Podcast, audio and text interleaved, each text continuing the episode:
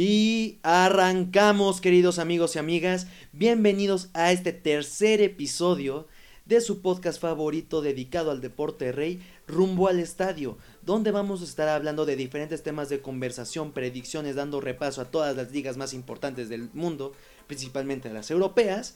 Y pues bueno, ya pudimos, haber ya pudimos platicar en el episodio pasado acerca de nuestras predicciones de la Premier League y en esta ocasión vamos a darle su respectivo tiempo a una liga que es reconocida mundialmente por ser la más feroz y la más ruda en cuestión defensiva. Y esta más que nada es la liga italiana, la Serie A Team. Y pues bueno, aquí tengo de nuevo a mi querido compañero y hermano y invitado especial de lujo, Max. Max, ¿cómo estás el día de hoy? Hola Mike, nuevamente pues gracias por la invitación. Claro, la serie siempre ha sido una, una de mis pasiones. Es bien sabido que yo soy hincha de corazón de la Loba, la Roma, muy equipo de mi corazón. Decepcionante sí, pero se puede hacer cosas bastante bien. Entonces, pues arrancamos con esto. Perfecto, muy bien. Yo creo que vamos a seguir la misma dinámica del podcast pasado. Entonces, vamos a hablar sobre quién vemos como campeón. Yo creo que no cabe la menor duda de quién va a ser y quién va a volver a repetir el campeonato. Yo digo que por décimo año consecutivo, la Juve de Turín se lleva el Scudetto de nuevo.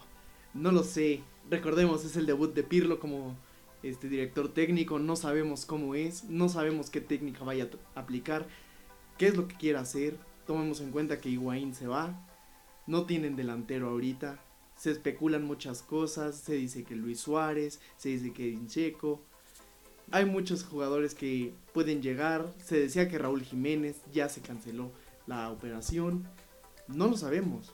Sin embargo, es la primera temporada, es el debut, tendría que tener mucha suerte para que ganara en su debut.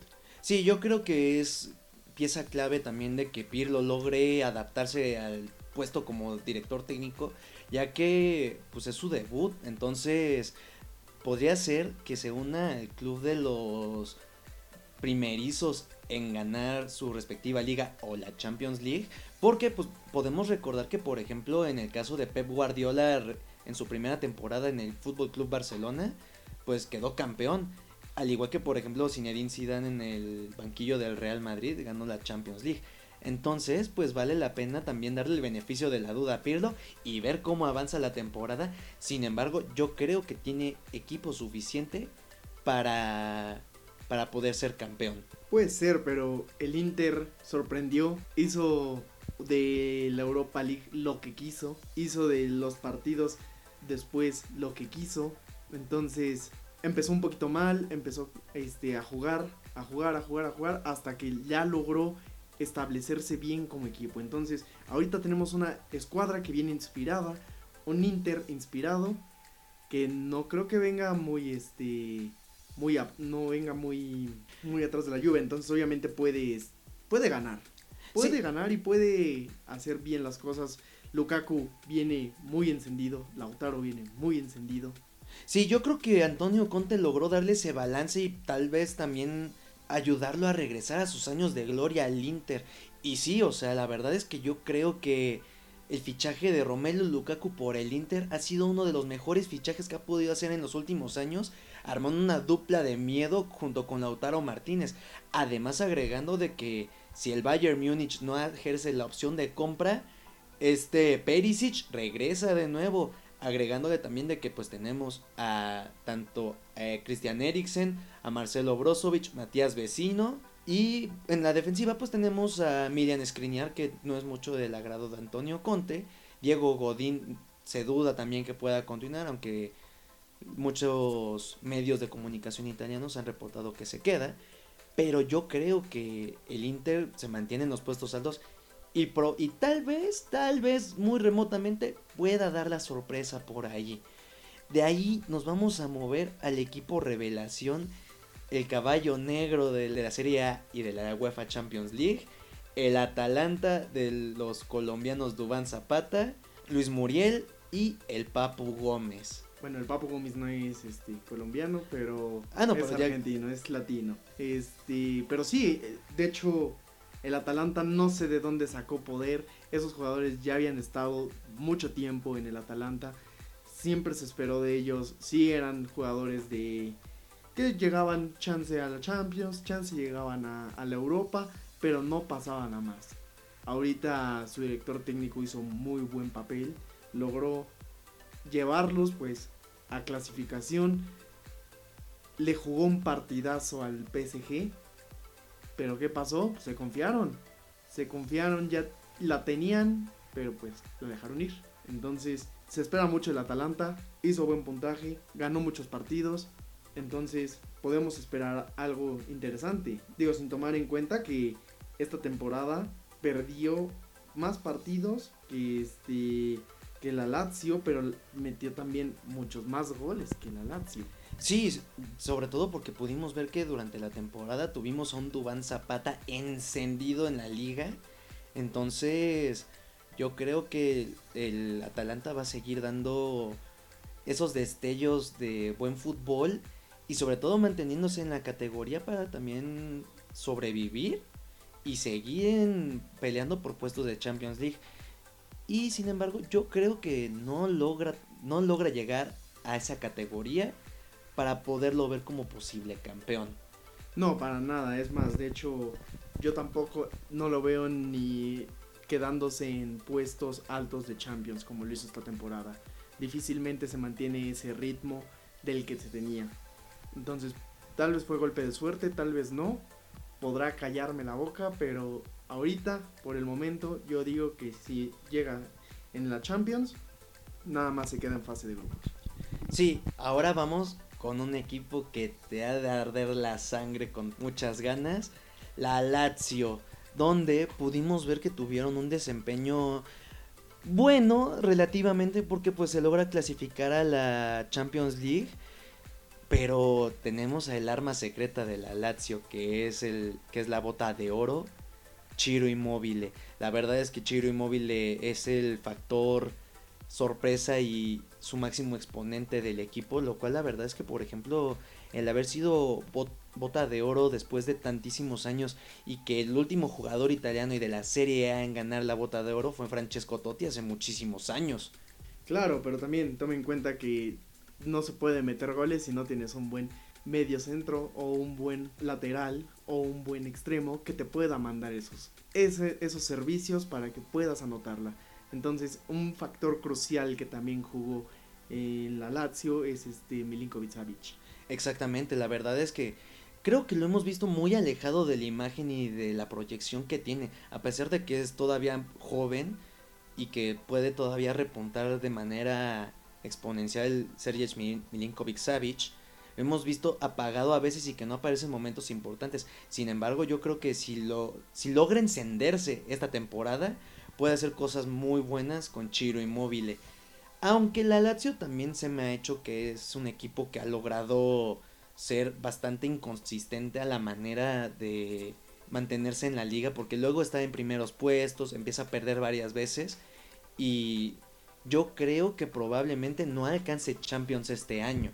Puede ser, ahorita, bueno, to- todo va a depender de otros equipos que también son cruciales para la, la Serie A, ¿no? Estamos hablando de la Roma, estamos hablando del Milan, estamos hablando del Napoli y cualquier otro equipo que se pueda llegar a filtrar. Ahorita se me ocurre, Lazio está, está bien, está jugando bien, Chir Mobile viene muy bien, metió goles por diestra, siniestra, por todos lados y, y pues nada, o sea, se espera buen desempeño de él. Sí, y sobre todo, pues la verdad es, habrá que ver también cómo los de los siguientes puestos, pues logran desarrollarse, porque hay mucho, hay dos equipos que vienen con proyectos interesantes. Entonces, a ver, te doy el poder de que arranques con el siguiente equipo.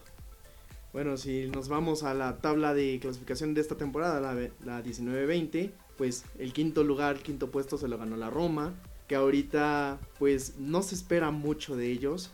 ¿Por qué? Porque cambiaron de, cambiaron de dueño, acaban de despedir al director deportivo, no se sabe, tenemos nuevo, nuevo este, director de porteros, pero pues no se sabe, han llegado algunos fichajes, han regresado algunos, puede que se vayan otros. hay casos interesantes como el de Ante Kodrich, que no se sabe si se queda, se va. Patrick Schick, otro, otro ejemplo.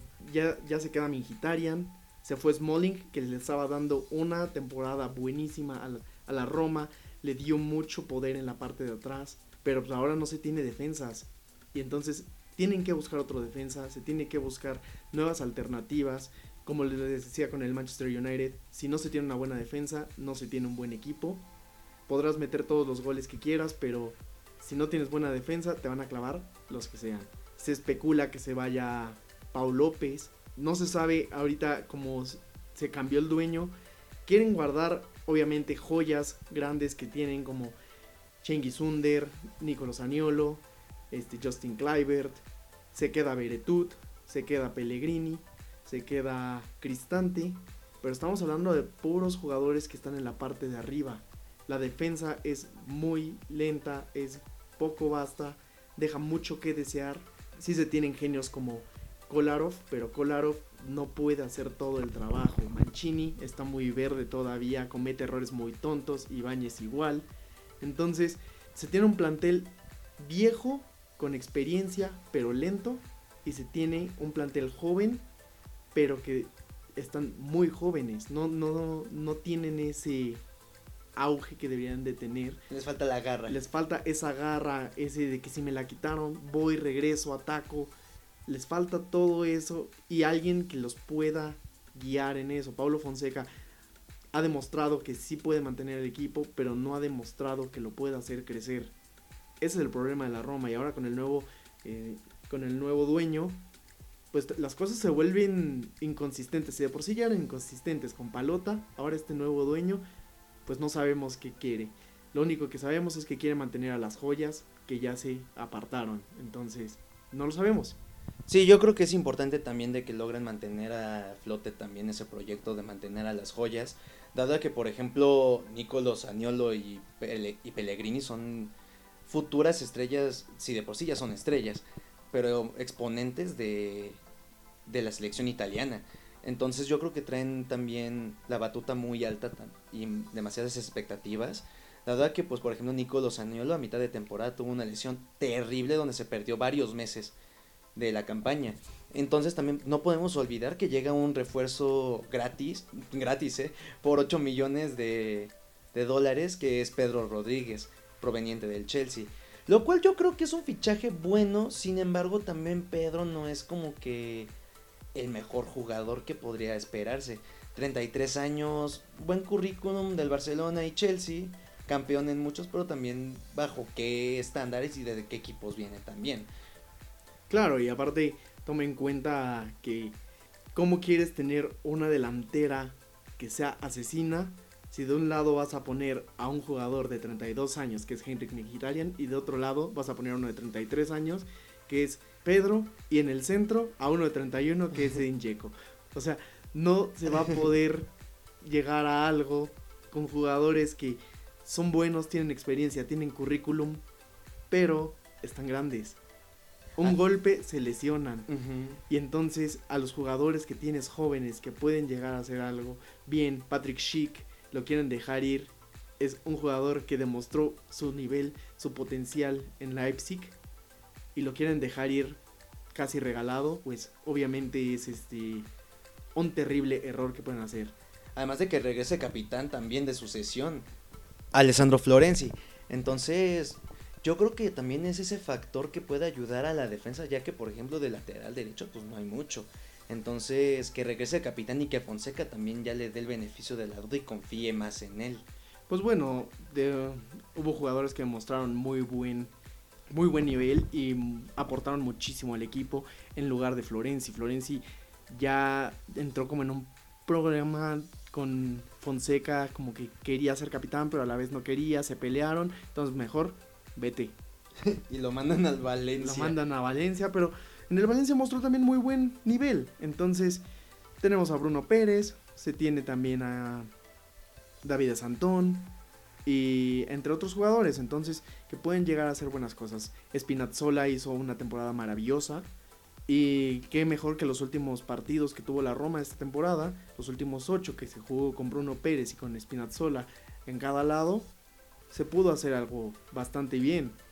Aportaron muchísimo al equipo, pero ¿qué tanto pueden aportar en la temporada?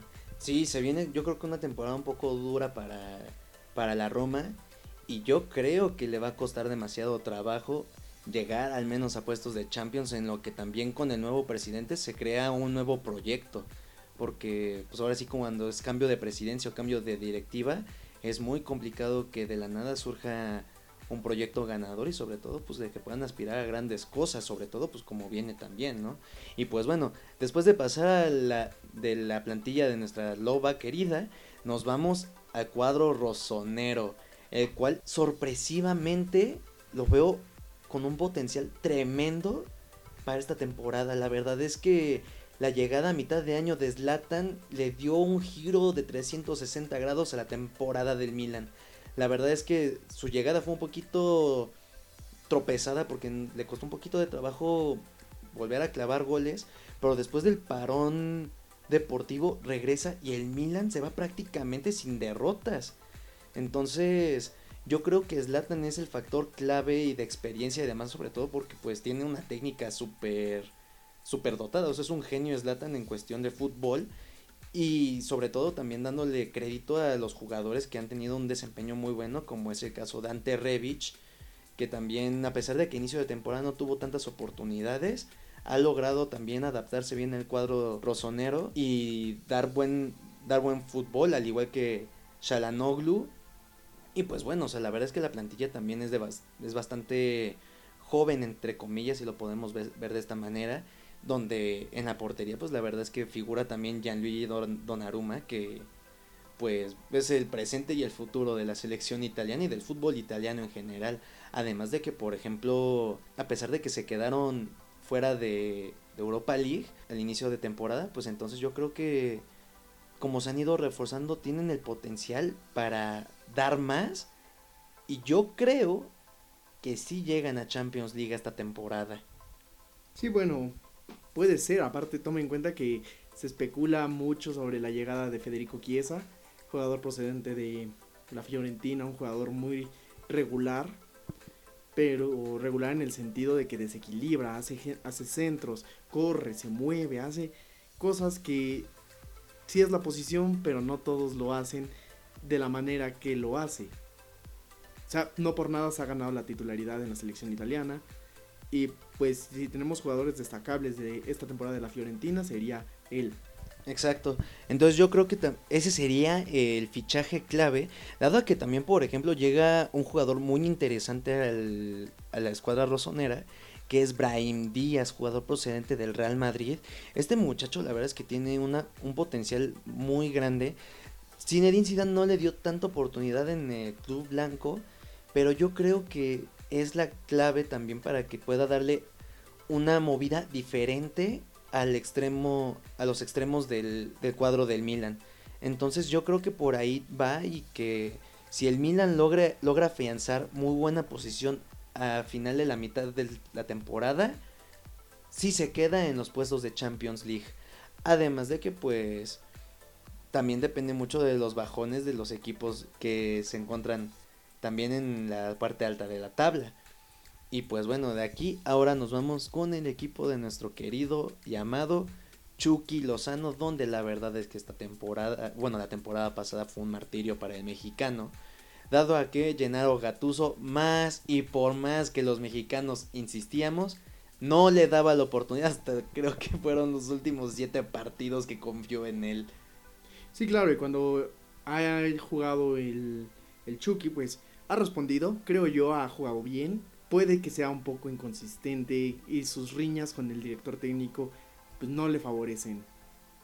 Lo toma como un chamaco malcriado que quiere hacer lo que quiere y que pues obviamente así no funciona, tomando en cuenta el Chucky es un adulto, joven, tiene mucho futuro, tiene muy buen toque, tiene muy buena tirada, pero le falta madurez psicológica, madurez mental para que piense con la cabeza fría, siga las instrucciones y que pues se pueda llevar bien con Gatuso, por algo chocan, entonces tienen que arreglar sus problemas para que eso se vaya, se vaya visto reflejado en la cancha. Sí, sobre todo también porque también hay que tomar en cuenta la competencia que tiene Chucky Lozano, porque en sus posiciones, pues tenemos a Dries Mertens y a Lorenzo Isiña, entonces pues la verdad es que es impredecible también cómo va a ser el papel del Chucky Lozano en esta nueva temporada.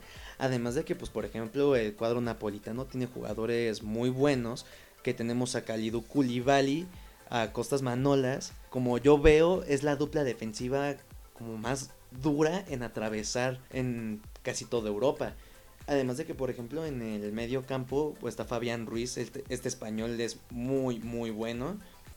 Y lamentablemente al cuadro napolitano se les va Alan, que es un jugador que juega en el, en el medio campo, que es muy bueno. Sin embargo, acaba de fichar recientemente por el Everton. Entonces, Habrá que ver cómo Gatuso logra mantener esa estrategia y también poderle dar esa explosión a muchos jugadores que tienen tanto potencial y a los que pues ya están establecidos como titulares.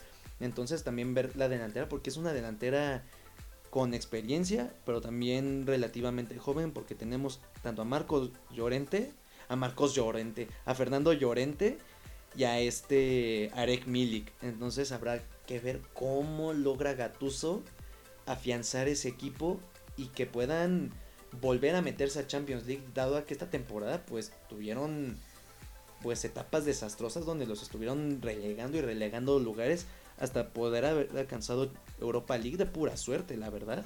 Sí, y el Napoli pues dio buen papel en Champions League, pero los partidos los dejó a medias un equipo muy bueno, pero muy tibio a la vez. Tenía mucho miedo, se vio contra el Barcelona, como sí jugaban aguerridos, pero a la vez con miedo y esa poca experiencia que tiene Gatuso como director técnico se las transmitió. Y les transmitió ese miedo que tenía hacia el perder contra el equipo. Así es como yo lo veo, claramente, ¿no?